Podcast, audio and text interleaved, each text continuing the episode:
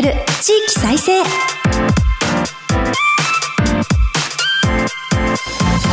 日本経済新聞の支局記者が語る地域再生。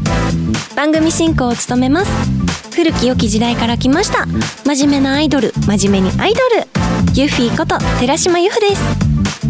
私寺島由布は早稲田大学在学中の2013年からソロアイドルとして活動しています。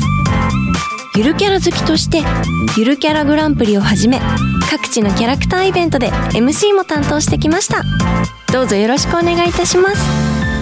今日本経済新聞の電子版では人口減少産業活性化などの課題解決に取り組む地域の姿をデータで読む地域再生という特設サイトから記事を発信しています。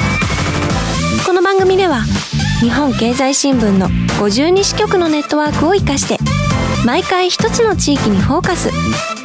記者が知る地域の今を伝え地域の魅力も紹介します。日経電子版から地域ニュースもピックアップしてお届けします。さてこの番組では先週に引き続き福島県に注目します。前回は被災地の浪江町の水素ステーション。そして JR 福島駅東口再開発などについてお話しいただきました。聞き逃した方はポッドキャストでぜひチェックしてください。今日番組前半は復興処理水水産物についてお話しいただきます。また全国各地の地域ニュースを挟んで後半は秘境路線の只見線運転再開についてお届けします。この番組のご感想はハッシュタグ地域再生ラジオでぜひツイートして盛り上げてください。この後日経の福島支局につないでお送りします。どうぞお楽しみに。支局記者が語る地域再生。この番組は日本経済新聞社の提供でお送りします。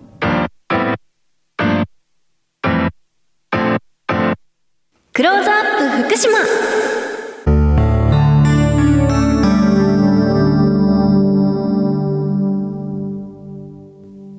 このコーナーでは毎回都道府県リレー担当地域を紹介します。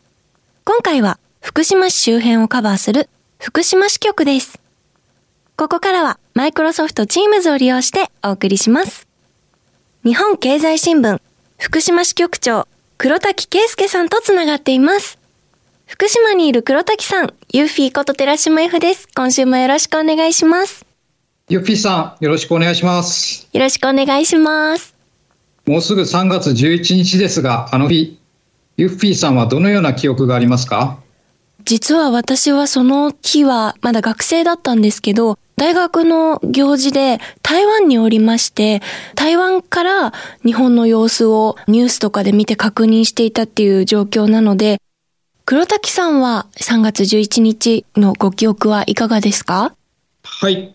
私はその時は大阪で勤務しておりまして、ちょっと遅めのお昼をとっていたんですが、大阪でもそれなりに大きな地震だなという感じはあったんですけども、まさかここまで大きな被害が出るものだったとは思いもしませんでした。直後からま電話取材を始めまして、ずっと夜遅くまで取材をしていたことを覚えております。実は震災の3日後ですかね。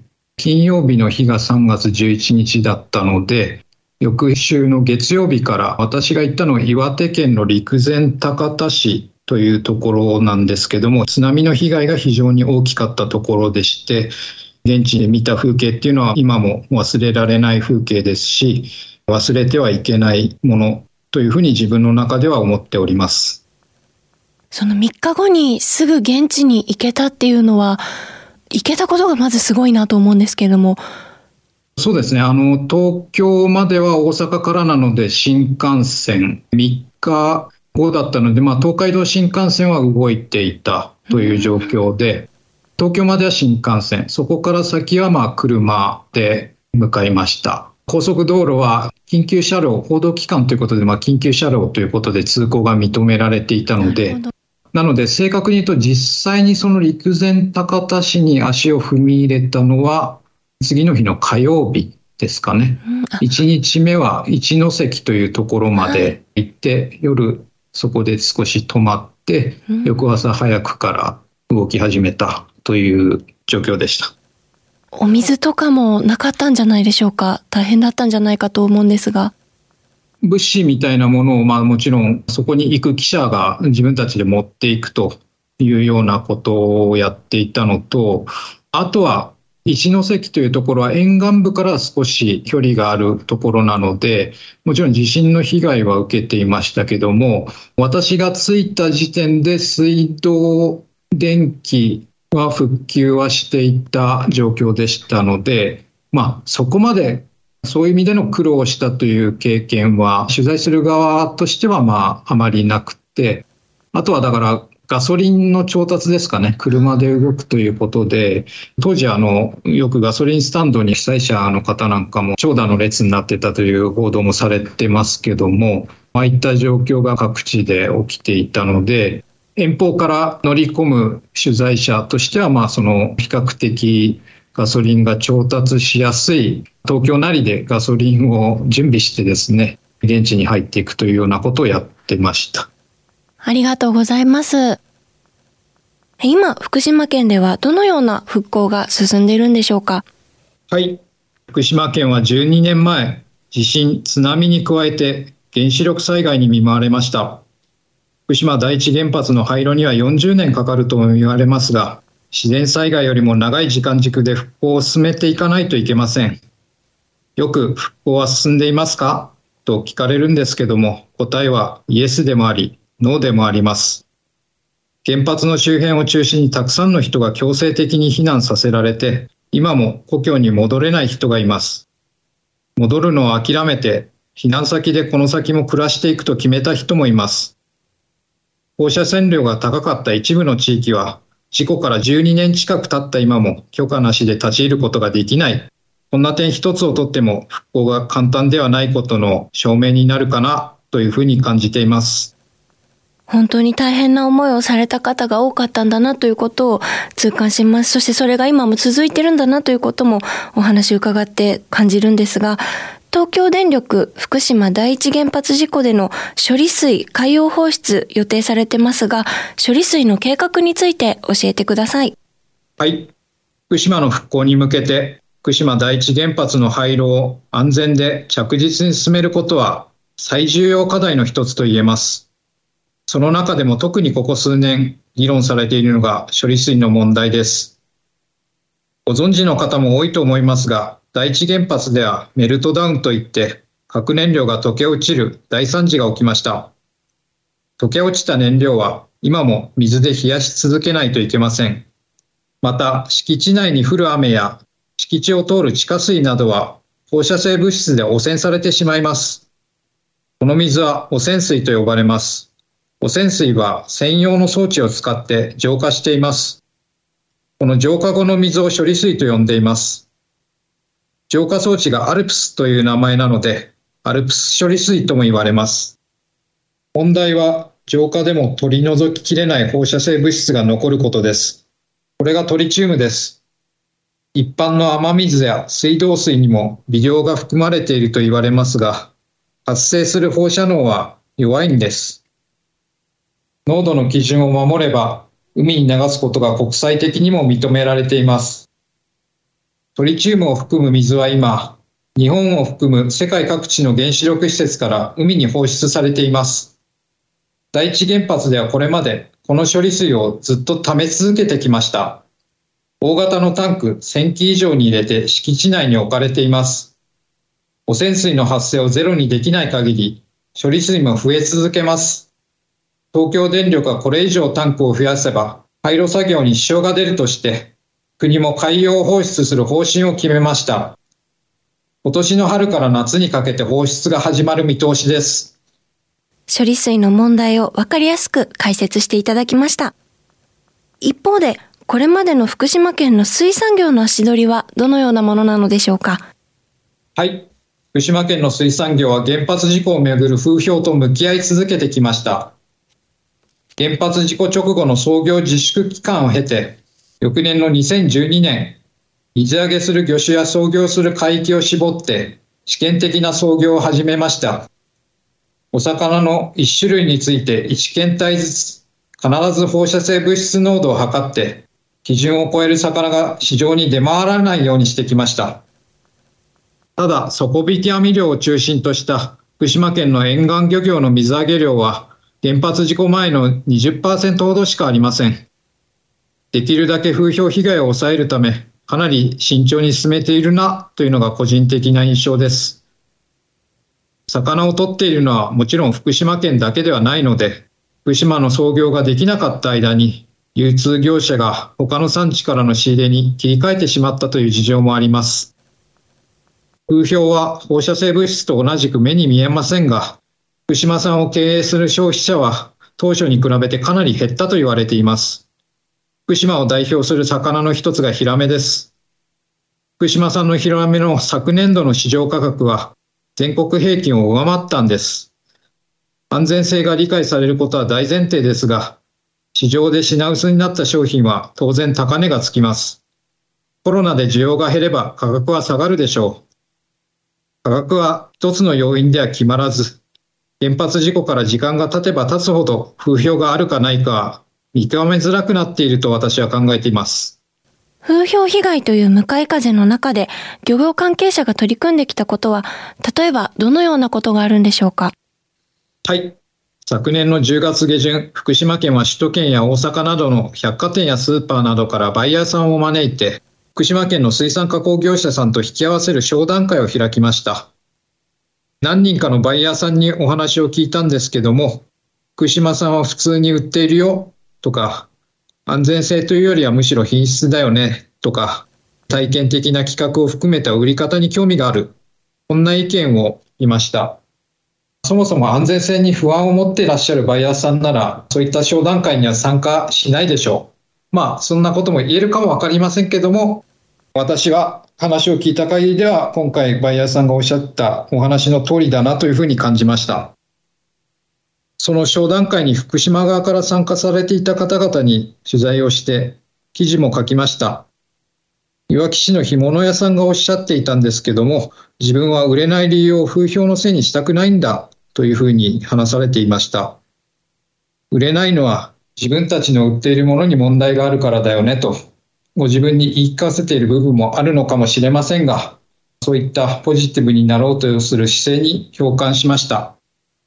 日々の商売を続けていく中で、言い訳する前にやるべきことをやっていこうということなのかなというふうに理解しました。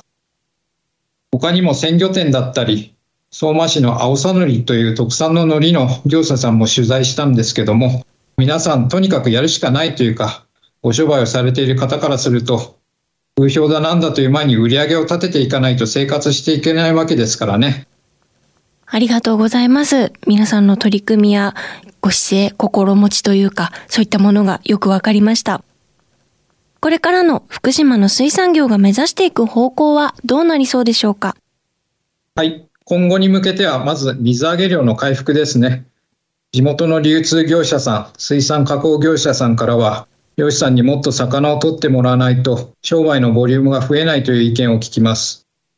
漁師さんも少しずつですが水揚げを増やしています。この先に控える処理水の海洋放出の影響があるかないかは注視していかないといけません。あとは福島に限った話ではないですが、原発事故とは関係なく、取れる魚が減ってしまったり、あるいは今まであまり取れなかった魚が取れるようになったりと、海の環境変化に対応していかないといけません。例えば、県北部の相馬市では、トラフグの水揚げが増えてきて、地元では調理の免許を持つ人を増やしていくなんていう話も聞きます。福島沖は漁を休んだり水揚げを減らしたりしていたので、魚が増えてきたという話もあるようです。資源保護という観点からも持続可能な漁業のあり方をみんなで議論していく時代なのかもしれませんね。ありがとうございます。ここまで復興と処理水の問題、そして水産物について伺いました。お話は日本経済新聞福島支局長黒滝圭介さんでした。ありがとうございました。ありがとうございました。黒滝さんには後ほど再びご登場いただきます。日本経済新聞の支局記者が語る地域再生。日経電子版地域ニュースヘッドライン。このコーナーでは、日経電子版と紙面の地域欄に最近掲載された記事から、番組が注目した日本列島各地の話題をピックアップして、AI アナウンサーが紹介します。最初のニュースです。愛知県知事選挙、大村秀明氏が4選新人5人破る。任期満了に伴う愛知県知事選は5日投開票され、無所属で、現職の大村秀明氏が、無所属で、政治団体役員の尾形恵子氏ら新人5人を破り、4選を決めました。投票率は36.43%で、前回を0.92ポイント上回りました。大村市の3期12年の県政運営に対する評価に加え、新型コロナウイルス禍で落ち込んだ経済をどう立て直すかが争点となりました。次のニュースです。札幌雪まつり開幕、3年ぶり間近に11日まで北海道の冬を代表する祭典札幌雪まつりが4日札幌市中心部の大通公園すすきのの2会場で開幕しました会場で開催するのは3年ぶりです。およそ160機の氷雪像を展示し、11日までの期間中に200万人前後の観客を見込んでいます。最後のニュースです。徳島市のふるさと納税額、初の5億円台。徳島市は、このほど、2022年度のふるさと納税の寄付額が、初めて5億円を超えたと発表しました。返礼品の種類を前年度の1.5倍にし、受付窓口のポータルサイトも4から7に増やしたのが功を奏しました。ここまで AI アナウンサーがお伝えしました。以上、日経電子版地域ニュースヘッドラインでした。ご紹介した記事の全文は日本経済新聞の電子版をぜひチェックしてみてください。支局記者が語る地域再生。引き続き、日本経済新聞福島支局の黒滝支局長に地域で注目の話題を伺います。ここで取り上げるのは、秘境路線の只見線運転再開についてです。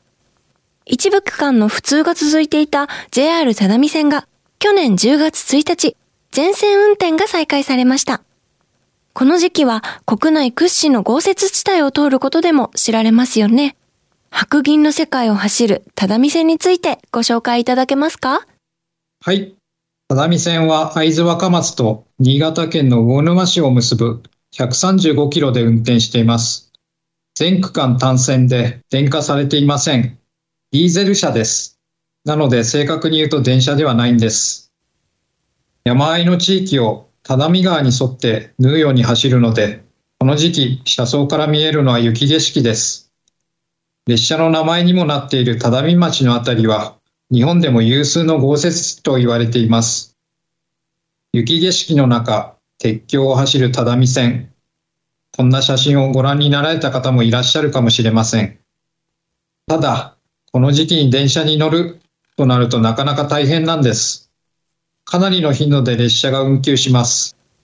会津若松からですと、会津番下という少し西側の駅までしか動きません。こんなこともしばしばです。ですが、豪雪地なので仕方ありません。本当に冬は大変なんですね。えー、長らく普通となっていた会津川口と只見間、どのような原因、被害状況で再開に時間がかかったのでしょうか？会津川口駅と只見駅の間は27キロ余りです。この区間の復旧には11年かかりました。2011年7月の新潟福島豪雨で、この区間で鉄橋が3本も流されてしまう甚大な被害を受けました。被害が大きくて工事には時間がかかりました。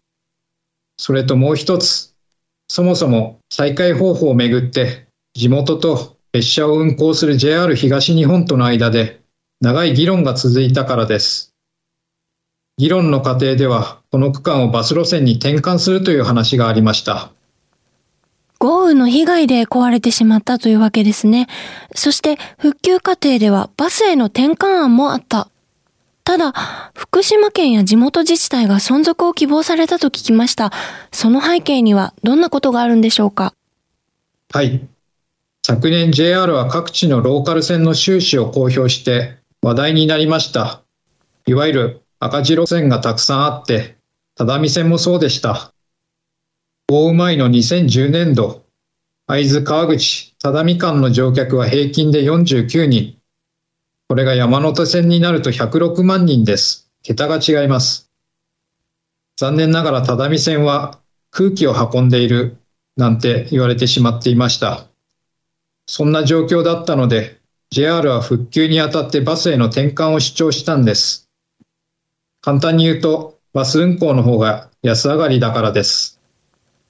只見線が残ったのは、只見線がこの地域のシンボルで、よりどころにしている住民が多かったからだと言われています。会津若松を除けば、有名な観光地が少ない沿線地域にとって、絶景が売りの只見線は最大の観光資源になるという点が重視されました。沿線は福島県内でも高齢化が進んでいる地域です。例えば金山町は町民の6割以上が65歳以上の高齢者です。こんな状況で全く新しいものを作ったり、新しい事業を始めようというやり方では、地域振興は難しい。それならば被災した地域資源を元に戻してもらって、それを最大限磨き上げていこう。そんな道を地域が選んだということも言えます。最終的には県をはじめ、地元側が復旧費の一部を負担することに加え、駅舎などの施設を県が保有する上下分離方式を採用することで決着しました。列車の運行は JR ですが、施設の保有や維持管理は地元が担います。地元もそれ相応の負担をするということで、覚悟を示したものと言えます。それだけ只見線が地元の方にとって大切な存在だったんだなということがわかります。只見線は生活路線としてはもちろんですが、観光振興の役割も大きいと。今後、活性化に向けての期待はいかがでしょうか？はい。こうして鉄道を残したからには、地域の活性化に役立てる責務があります。今の利用者は主に学生さんなんですけども、その数はそんなには多くありません。観光客の呼び込みが不可欠です。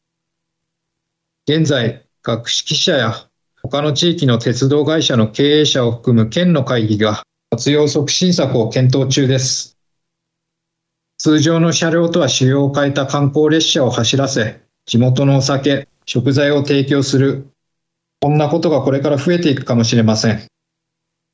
乗客の運賃収入だけで収支を取るのはおそらく難しいと思います。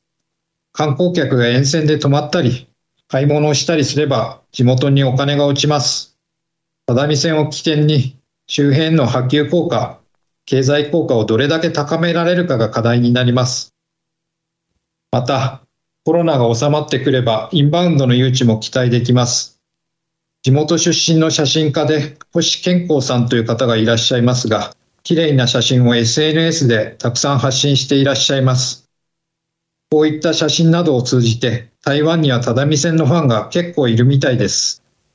台湾にファンがいるっていうのはすごいですよね。そこから実際に足を運んでくれる方が増えていくといいなと思います。只見の路線は福島の会津若松と新潟の小出のおよそ135キロを結びます。沿線周辺にはどのような観光スポットや魅力があるんでしょうか？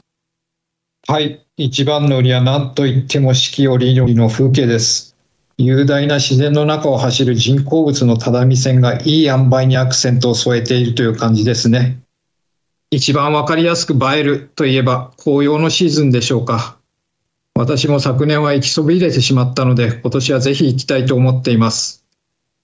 沿線にはビューポイントといって絶景スポットがいくつも整備されています。撮り鉄さんたちはこのビューポイントに限らず、自分の思い思いのスポットで撮影されています。紅葉のシーズンはもうさぞ綺麗だろうなと思います。ぜひ行ってみたいです。その他にアピールポイントがあったら教えてください。只見線に直接乗るのもいいですけども、沿線をたどるバスツアーもあるんです。私も取材で一度試乗させてもらいました。バスの車窓から眺めて気づいたのは線路との距離の近さです。場所によっては線路脇に入る草花のすぐ隣が線路という区間もあります。線路と並走しているような初めての感覚でした。都会の線路はフェンスの向こう側という例が多いかと思いますが、只見線の線路は物理的にも身近に感じられます。このツアーで訪ねたのは、金山町の炭酸水の湧出スポット。天然の炭酸水を実際に飲むことができます。只見町には司馬遼太郎さんの小説、峠で知られる河合嗣之助の記念館もあります。幕末の新潟、長岡藩の武士ですが、只見町が終焉の地と言われています。峠は昨年、役所広司さんの主演の映画が公開されました。歴史好きにはおすすめのスポットです。非常に見どころがいっぱいあるんだなと、いろんなジャンルのオタクの人たち、熱量のある人たちが集まりそうな場所だなということが分かりました。ありがとうございます。只見線運転再開についてリポートしていただきました。ここまで日本経済新聞福島支局長黒滝圭介さんに伺いました。ありがとうございました。ありがとうございました。ここまでマイクロソフト Teams を利用してお送りしました。日本経済新聞の支局記者が語る地域再生。今日は福島支局からリポートしてもらいました。番組の前半では復興処理水水産物ということで処理水の海洋放出についてのご説明や水産物に関わる漁師さんだったり加工業者の方たちがどんなお気持ちでお仕事されているかということを伺いました。水産業者の皆さんの前向きな姿勢がすごく印象的だったんですけどでもそれはご自身に言い聞かせてるのかもしれないっていうこう黒滝さんの水産業者の方に皆さんに寄り添うご発言だったりを伺ってああもう私たちも考えていかなきゃいけないことだなと、えー、すごく思いました。そして秘境只見線についてもお話しいただきましたけれども素敵な景色だったりとか海外にもファンがいるということでこれからぜひ注目していきたいスポットかなと思っています。只見線にもゆるキャラいるんですかね？ちょっと勉強不足で私知らないのでチェックしてみたいなと思います。さてこの番組は放送後ポッドキャストでも配信します。日経電子版からも聴取できますのでぜひご利用ください。